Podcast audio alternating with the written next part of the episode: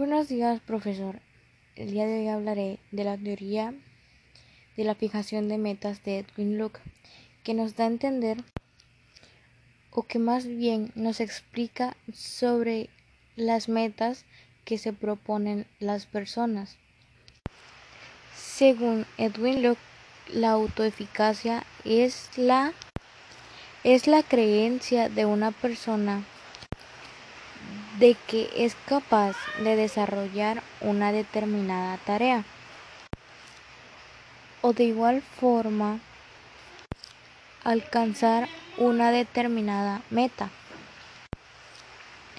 La teoría nos da a entender sobre que nosotros mismos debemos de fijarnos y poder lograr lo que nosotros deseamos, ya sea una meta o cualquier otra cosa que nosotros podamos crear o hacer.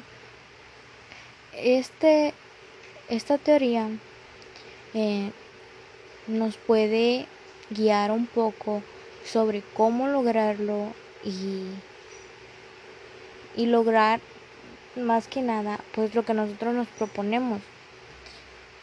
En ocasiones solemos proponernos de que tenemos que terminar un cierto rango de estudios o alcanzar un nivel de trabajo superior o cosas así que prácticamente nosotros lo tomamos como una meta. Porque cuando uno lo logra o sea se siente feliz y y piensa que uno es capaz de hacer eso.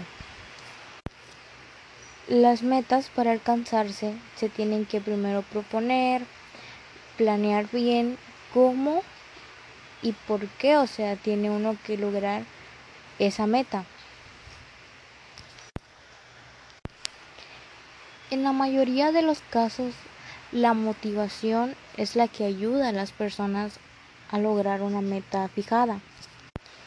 Edwin Locke planteó la necesidad de que las metas sean claras y alcanzables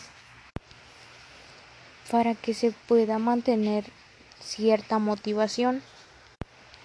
De igual forma, las metas que son planteadas deben de ser de nuestra atracción para que nosotros las podamos lograr.